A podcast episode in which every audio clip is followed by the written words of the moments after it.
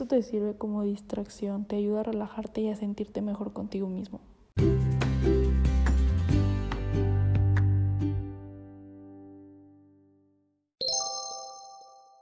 Hola a toda la gente que me escucha, espero estén muy bien. Yo soy Ana Ramírez, estudiante del Instituto Educativo de Zacatecas y en este capítulo hablaré sobre algunos beneficios que nos trae la serie ejercicio durante esta época.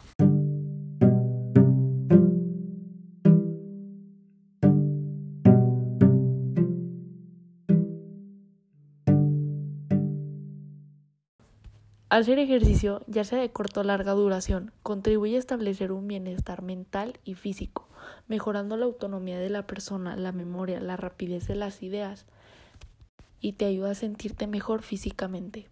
Hoy en día estamos pasando por una situación muy difícil. No hay ninguna persona a la que no le esté afectando esto de la pandemia. Y el realizar una actividad física durante este tiempo te puede ayudar a restablecer tu rutina, te mantiene distraído y te ayuda a subir tu estado de ánimo y eso hace que te sientas mejor contigo mismo.